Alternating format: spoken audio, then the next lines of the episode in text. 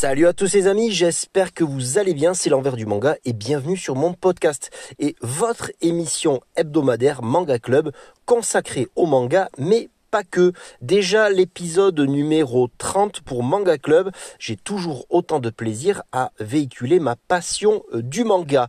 La réponse de la devinette de la semaine dernière était le manga on l'a fait.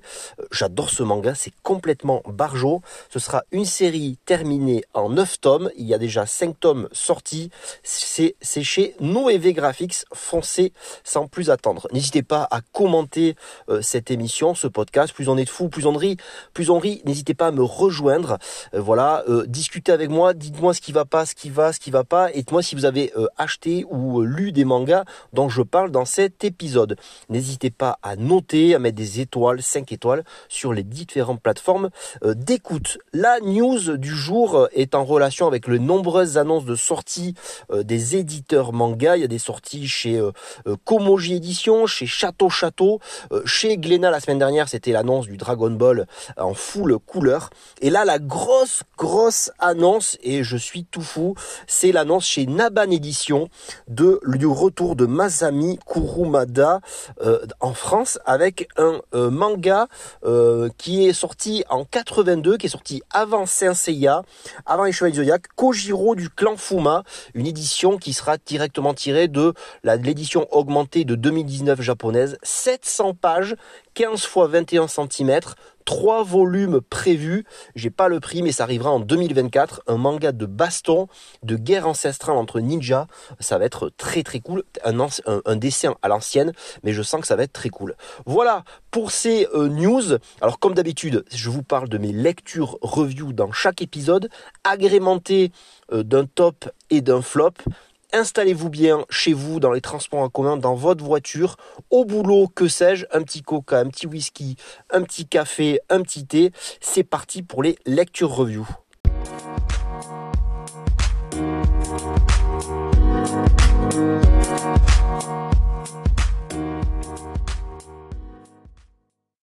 On enchaîne de suite avec les lectures review.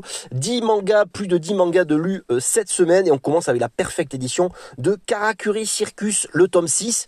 Un bel enchaînement, une belle lecture. C'est dans la continuité du tome 5. On retrouve notre héros accompagné de plusieurs euh, marionnettistes. Il y a du combat, il y a de l'action, il y a de la fraîcheur, il y a du combat, il y a de, vraiment euh, de, jolies planches.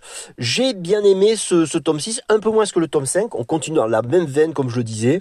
Euh, il me tarde de lire le tome 7 que je possède. On a un peu abandonné le, mode du cirque et là on est vraiment dans les euh, dans les tréfonds. On nous raconte un peu euh, les prémices des automates, des shirogane. On plonge plus en plus dans ben les flashbacks et c'est très très cool. Karakuri Circus, j'avais presque abandonné, mais là je suis en train de revenir dedans. Azure Abyss avec une très très belle surprise. Ce petit manga, alors je vais en faire une chronique, une critique plus approfondie sur les euh, sur Instagram parce qu'il y a moyen de faire une très belle photo, une très belle édition, une très belle jaquette pour un propos euh, de sirène. Alors je m'attendais pas à aimer, ça rappelle bien sûr la petite sirène. On a un dessin magnifique, euh, un côté très mélancolique, très poétique j'ai adoré euh, euh, les, euh, les débuts de ce manga où il n'y a pas trop de paroles. On nous voit une, on nous, on nous fait rencontrer une petite jeune sirène toute mignonne qui est à la surface de l'eau et qui va, à travers ses yeux, on va découvrir un monde dans les abysses, un monde de sirènes qui s'est coupé du monde des humains parce que je pense qu'il y a eu des drames. Je veux pas trop spoiler. En tout cas, il y a carrément une civilisation dans les abysses avec des villages, des bars, des, des commerces et tout ça. Il y a des sirènes qui habitent en bas, des sirènes hommes et femmes. Et puis euh, avec, euh, on nous met euh, vraiment, vraiment le doigt dedans, le pied, les, pieds joints dedans. On nous dit clairement que il n'y a pas de, loi à transgresser. Attention, ne pas se mélanger aux humains. Et évidemment, cette jeune personne qui a une meilleure amie, qui le, duo fonctionne très parce qu'elle est un peu timide, un peu rebelle, et sa copine est une grande chanteuse, assez populaire, assez dénudée, assez délurée, et elle va transgresser une des lois et l'autre va partir euh, en quête de la libérer. C'était très bien fichu. Je vous invite à feuilleter ce manga et peut-être pourquoi pas le lire. Euh, c'était très cool. Noritaka tomes 8 et 9, je continue dans le délire Noritaka avec cet homme caca, ce Sawamura, qui est euh, ben, harcelé à l'école et qui enchaîne, enchaîne, enchaîne les combats, toujours plus haut, toujours plus fort. J'ai trouvé que le palier de puissance ici était un peu grossier, euh, un peu ridicule. À chaque fois qu'il y a un nouvel ennemi, on nous rappelle bah, que cet ennemi peut défoncer tous les anciens euh, ennemis de euh, Noritaka. Donc là, c'était un peu, voilà, c'est un peu redondant, je trouve, dans le dans l'esprit. Ça fait vraiment Neketsu, Neketsu Shonen, mais ça reste toujours aussi drôle, toujours aussi cool. On est dans le début des années 90, donc c'est caricatural, avec tout d'abord ce tome 8, la fin d'un combat contre un Américain, qui fait très euh, black, quoi, très black, très euh, Tyson, très euh, Mohamed Ali. Et puis là, on enchaîne avec, ben, Évidemment, c'est la période de la chute de l'Union soviétique. Un russe, un gros, énorme grizzly de 2 mètres blond, euh, style Ivan Drago, euh, toujours, qui utilise des techniques militaires. c'est toujours plus gros, ça me fait rigoler. Et donc, euh, ben, toujours Noritaka qui va s'entraîner de façon atypique et puis qui va acquérir même en faisant n'importe quoi des techniques ancestrales. je vois pas ce qu'on peut aller plus loin parce que voilà, où peut-on aller de plus loin qu'un russe de 2 mètres? Euh, que fait la police? Que fait la police? Ça va toujours faire, rigoler. Donc voilà, je euh, suis très fan de euh, Noritaka. J'enchaîne avec les tomes, voilà, c'est la moitié de la série. La suite va être complètement dingue. Encore deux tomes de lui, et là les tomes 9 et 10 de Ruff de Mitsuru Adachi. Très difficile de pas spoiler, mais en tout cas, c'est toujours la compétition autour de la natation, toujours ce triangle amoureux à la Roméo et Juliette, et toujours cette pression familiale, euh, et puis cette euh, kyrielle euh, de personnages secondaires très très bien écrits. Je rejoins la mémoire d'Adrien sur son dernier guide apéro manga, avec des parents qui sont très bien écrits, des personnages secondaires qui sont très bien écrits. Voilà, Mitsuru Adachi, tome Mitsuru Adachi évidemment avec Ruff, tome 9 et 10 excellentissime, d'autant que Mitsuru Adachi euh, prend pas de pincettes et euh, à chaque fois euh, c'est risqué, euh, parvient à risquer sur la certaine euh, sur certaines stabilités de, de ces personnages et pourquoi pas à mettre en danger certains personnages. C'est le cas dans ce tome 10 de Ruff, j'en dirai pas plus pour pas spoiler, mais si on, se rappelle de grands chamboulements hum, dans Touch et Cross Game. Alors je parle de Touch et de Cross Game, d'autres œuvres de Mitsuru Adachi et je trouve que Ruff, je le mets au même niveau. J'ose le dire, Ruff n'a pas à rougir dans sa narration, dans, dans, sa conception, dans son rythme, dans son rayonnement par rapport à d'autres séries euh, du mangaka.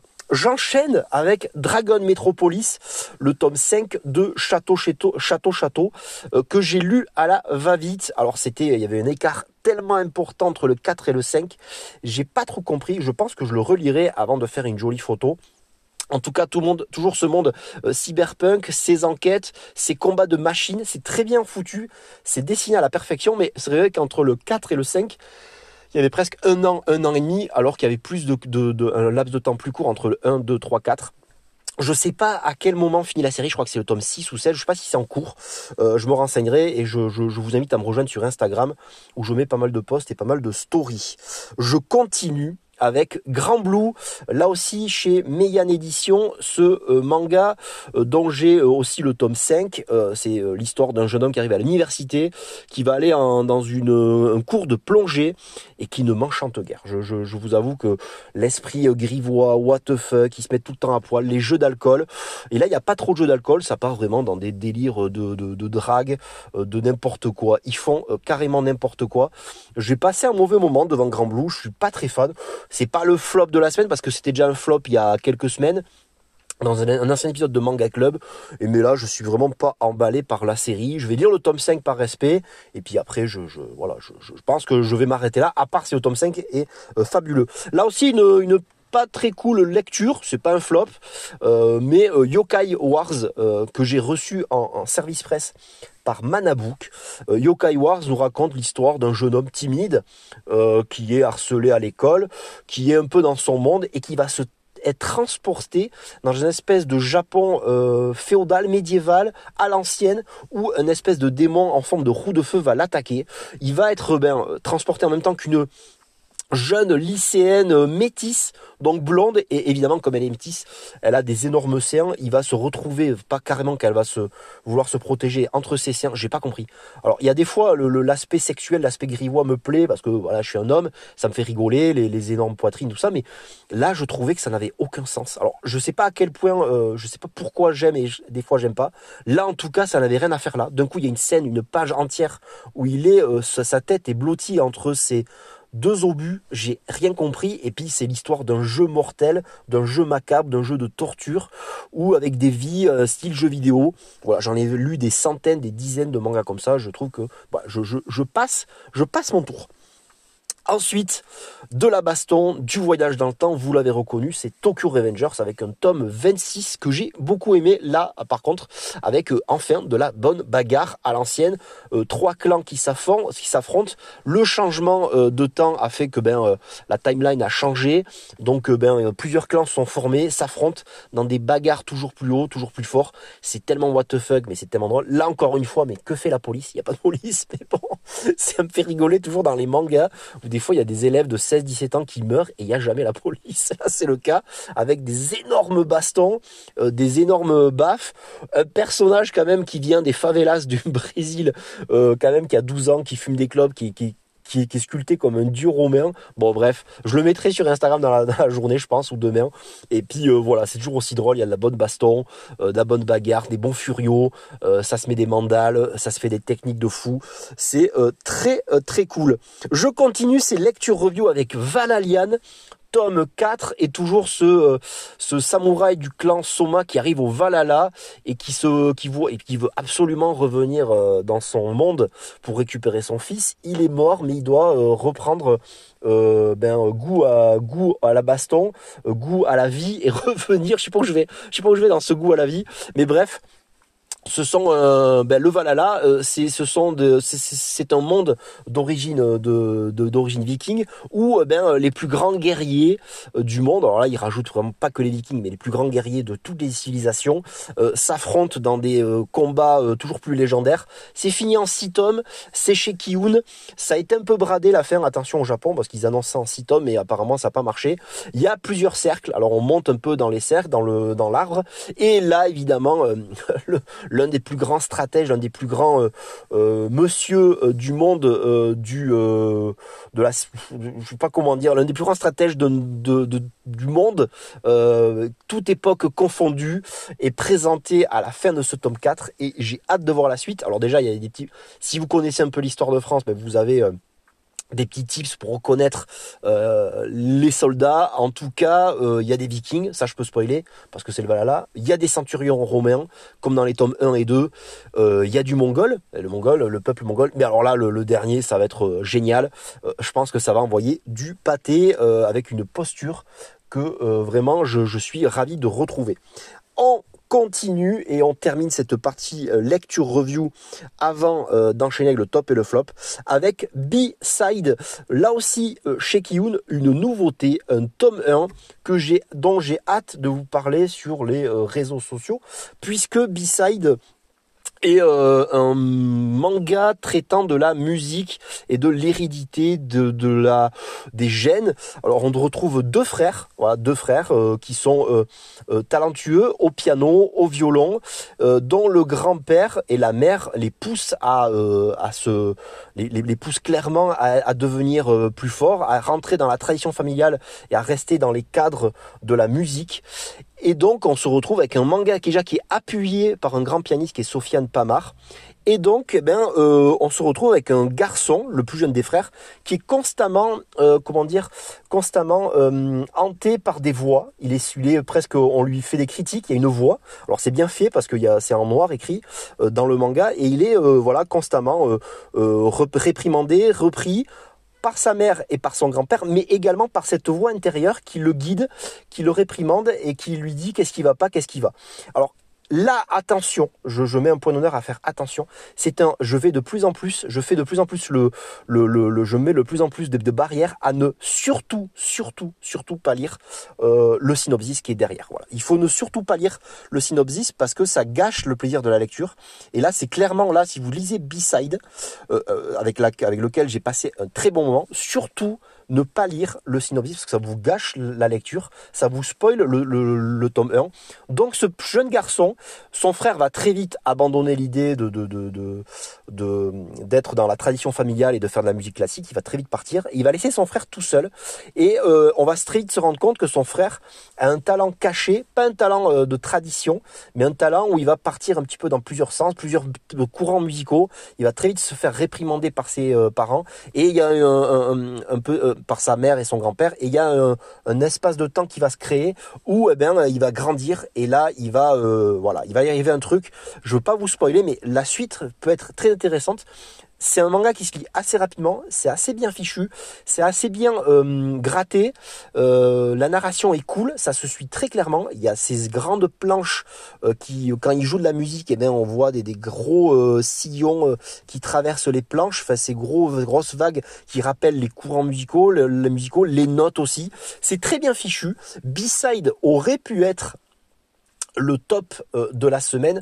C'était sans compter sur un top qui m'a encore plus ensoleillé. Il aurait pu avoir deux tops, mais voilà, c'est pas vraiment voilà le, côté musical. La fin, vous allez voir, euh, sans vous spoiler, vous allez découvrir euh, comment, qui est cette voix qui, hante ce personnage, qui est qui guide ce personnage. Et c'est pas non plus le manga que je vais vraiment vite lire le, le tome 2. J'ai trop parlé de B-side un manga à découvrir, voilà, euh, je vous invite à découvrir. Et de suite, de suite, on passe au top et au flop.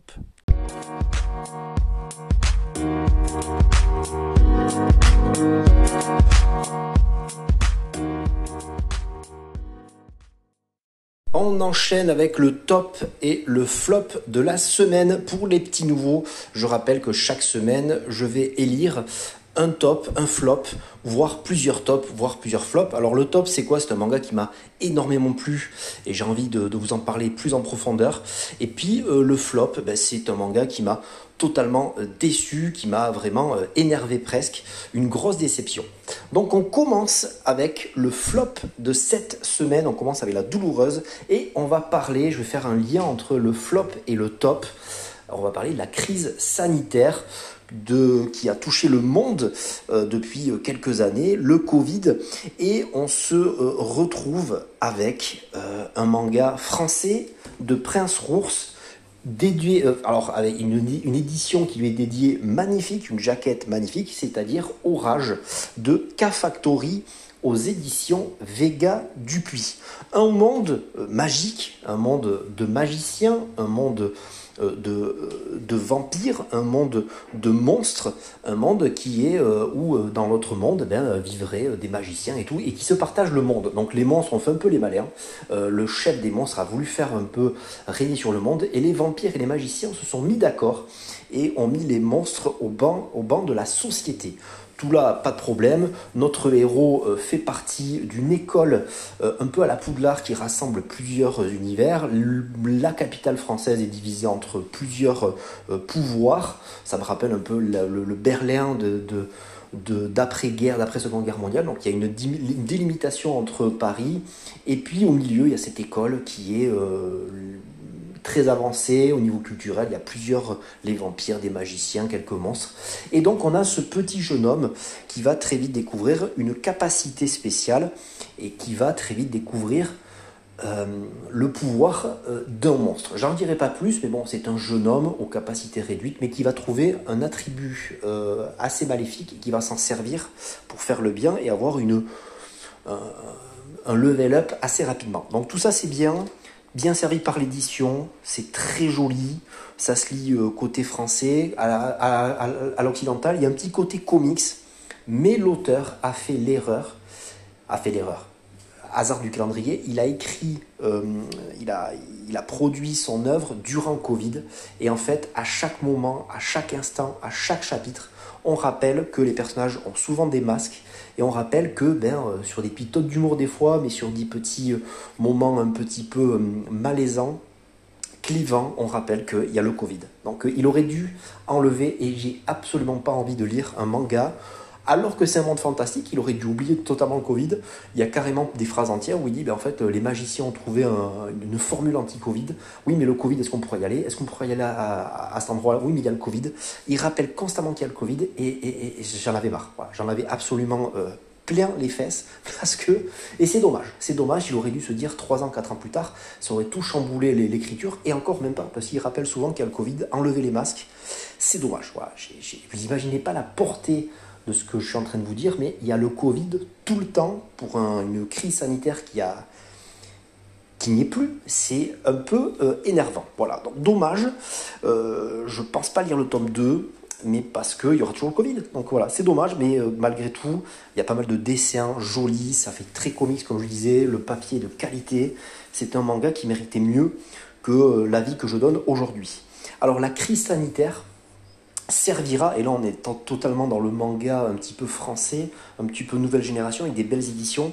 On va parler là aussi euh, de euh, Vega Dupuis, qui est plus en formule manga, et la crise sanitaire va servir de point euh, d'ancrage, de point de départ pour faire un récit post-crise sanitaire. Il s'agit de la théorie du chaos, donc vous, avez pu le voir dans le titre, la théorie du, chaos, du, chaos, et je vais faire en mode espagnol, tome 1 qui s'appelle Bienvenue à Bajara, euh, Bienvenue à Bajara pour les, pour les plus français. C'est de Mathieu Rennes, c'est l'auteur de Harmonie, un auteur de BD relativement connu.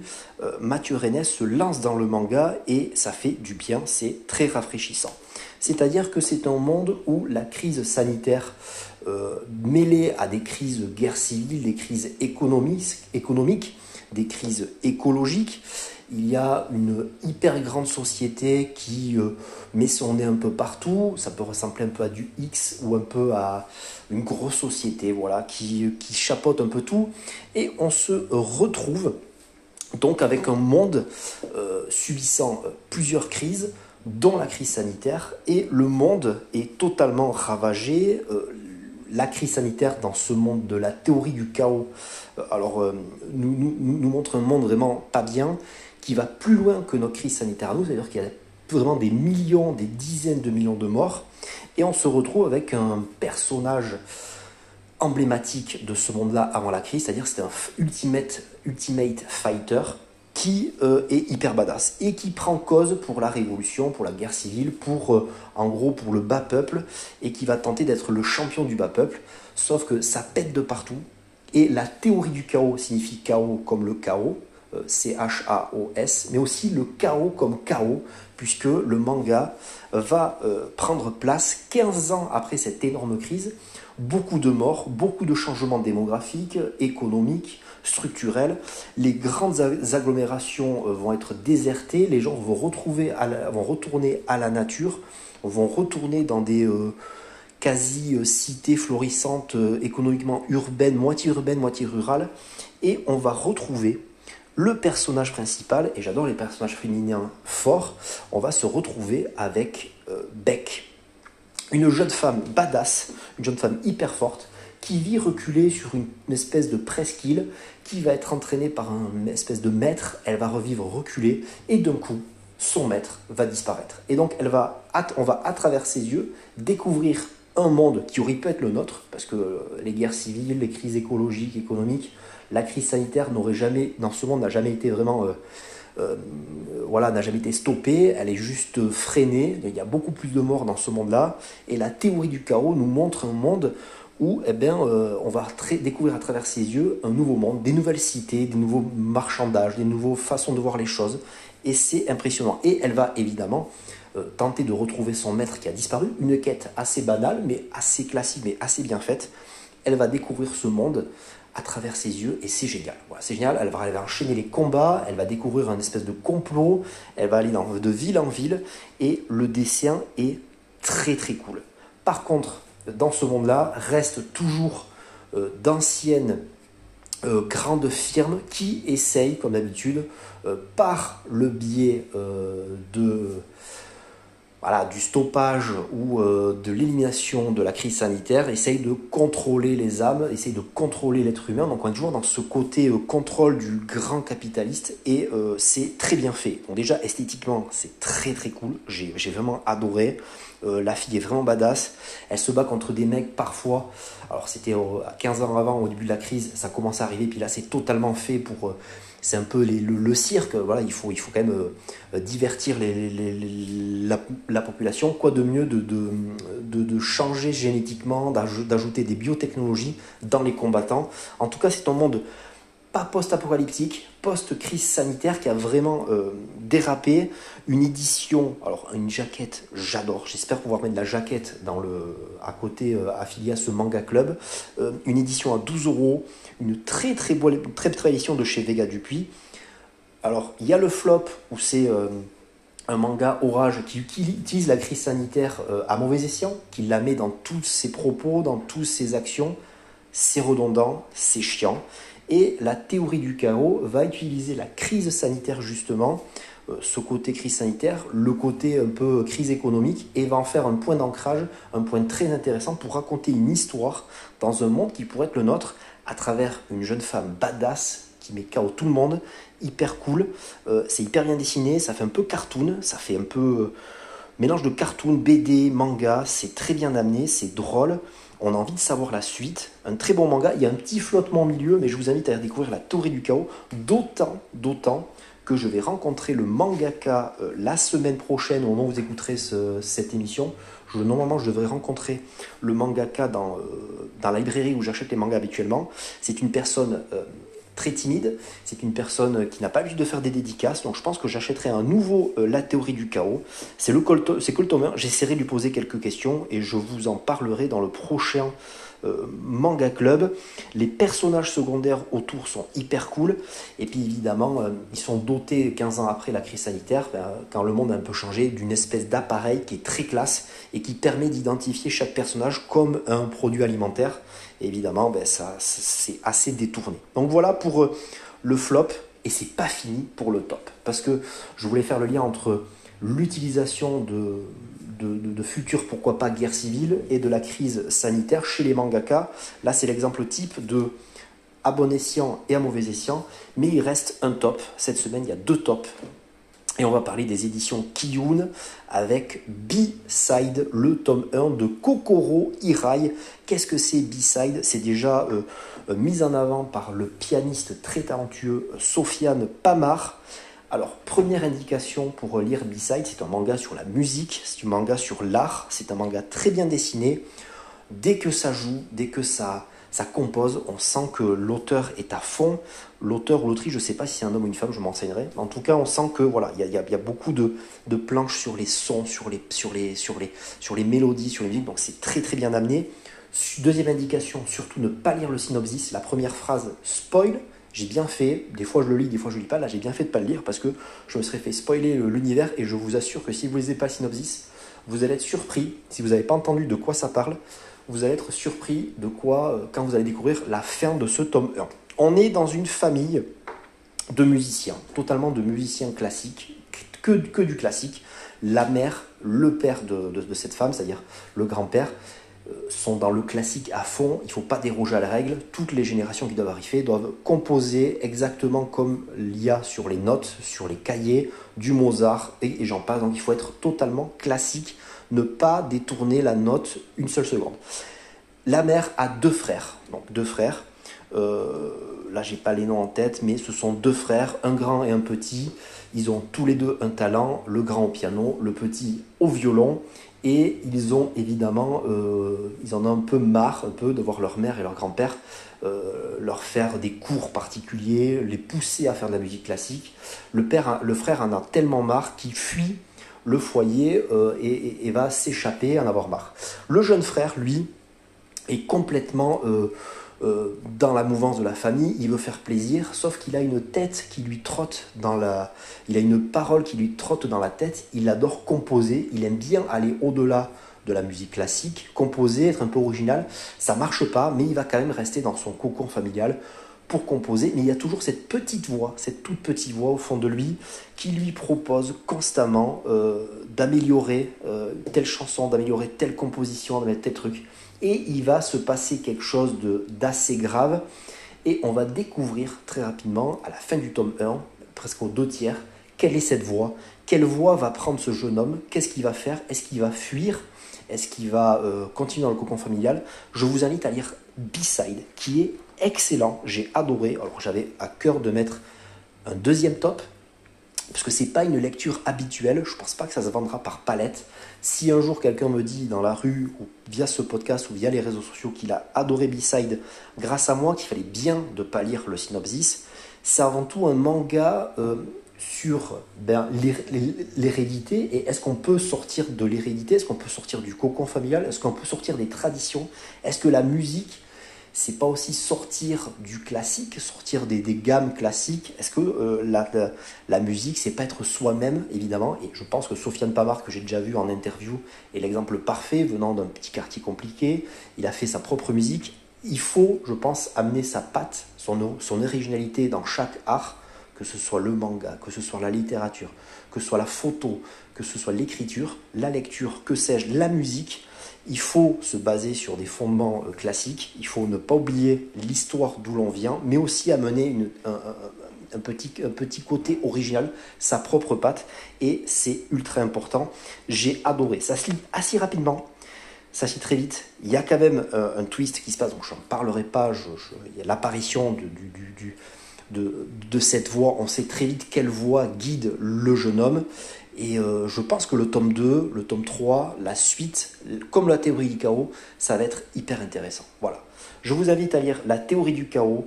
C'est de Mathieu Rennes chez, chez, Vega Dupuis. Manga grand format, 12 euros. J'espère que le tome 2 sera pour bientôt. Et B-Side de Kokoro Hirai. C'est le tome 1. C'est chez Kiyun. En. Orage. Ben dommage. Voilà, dommage, dommage. Voilà, c'est terminé pour les tops et les flops on se termine cette Manga Club épisode 30 avec la conclusion.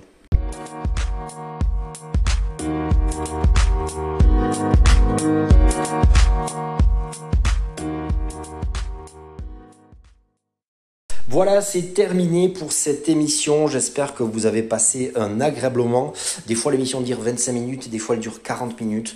Ben, c'est selon les lectures, c'est selon l'envie que j'ai de vous de vous parler de certains mangas. Là, la partie euh, top et flop était, assez conséquente, mais c'est pas grave. Voilà, je, parle de manga, je, suis à fond, j'adore véhiculer cette passion. Vous êtes de plus en plus nombreux à écouter les épisodes de Manga Club. Je fais, je passe un petit coucou au collectif de l'imaginaire dont je fais partie.